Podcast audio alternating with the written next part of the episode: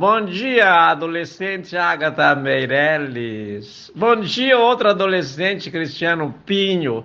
Vai ser cristianizado, hein, Cristiano? Bom dia, ouvintes. 11 anos aqui, toda semana na sua companhia. Nesta semana falou-se muito de fertilizante e de índio. Bem, vamos começar com índio, não é? A palavra índio é, veio de um engano é, do Cristóvão Colombo. Ao desembarcar pela primeira vez na América, ele achou que tivesse chegado às Índias. Então, Dali por diante foram chamados de índios os habitantes. Ah, hoje se diz índio, indígena, e está na pauta porque estão falando que os fertilizantes estão em reservas indígenas. Parece que agora tudo aquilo de que precisamos está nas reservas indígenas e temos que ir lá buscar, não é mesmo?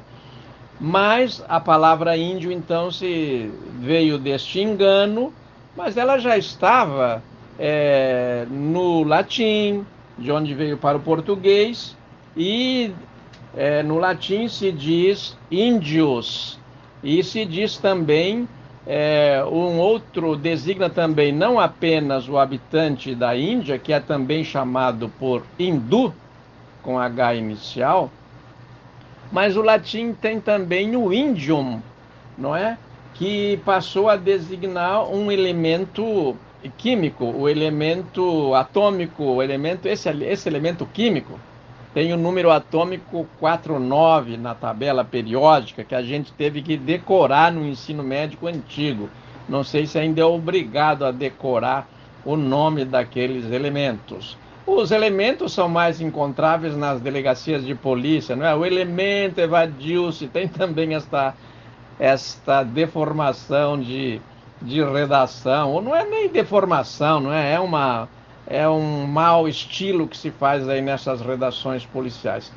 Mas é, o elemento 49 é, do índio, que não é o habitante da Índia, não é o habitante das nossas reservas indígenas, é, tem esse número porque tem 49 prótons no seu núcleo.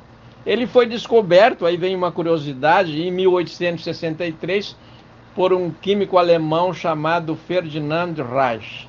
E ele era daltônico, e por isso que ele chamou de índio, porque ele pegou essa palavra do latim índicos, que dá também o nome ao oceano, né? O Oceano Índico e dá e deu esse essa cor para nossas para as nossas calças jeans, o índigo.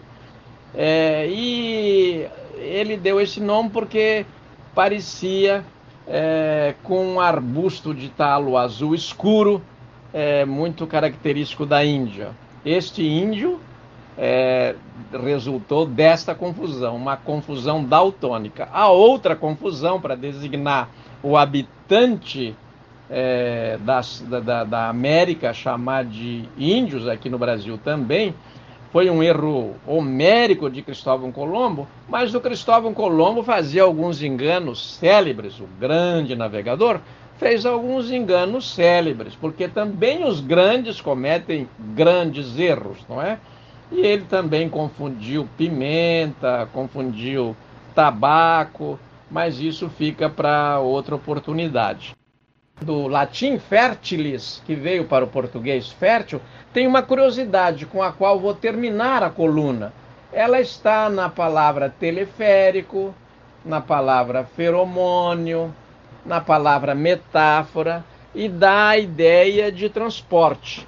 Nem sempre os fertilizantes foram é, concebidos como hoje os concebe o agronegócio uma coisa boa e sem restrições, que de fato é mesmo, melhora muito a produção. Tem seus senões, não é, que são objeto é, de muita controvérsia. Mas os primeiros fertilizantes para a agricultura eram trazidos pelos rios. O melhor exemplo são as águas do rio Nilo, no Egito, utilizadas para irrigação desde os tempos dos antigos faraós. Então nós estamos falando de mais de dois mil anos antes de Cristo, não é cerca de dois mil anos antes de Cristo, estou aqui citando de cabeça. As suas cheias transferem grandes quantidades de aluvião e quando as águas se retiram depois das enchentes, a terra fica fértil. Os antigos romanos acreditavam que uma mulher tinha ensinado a agricultura aos homens. O nome dela era Ceres, uma deusa, de onde vem a palavra cereal. Ceres era representada como uma coroa de espigas, foice e um cesto na mão. Por hoje é só. Um beijo para Agatha Meirelles, um grande abraço ao Cristiano Pinho e até de repente.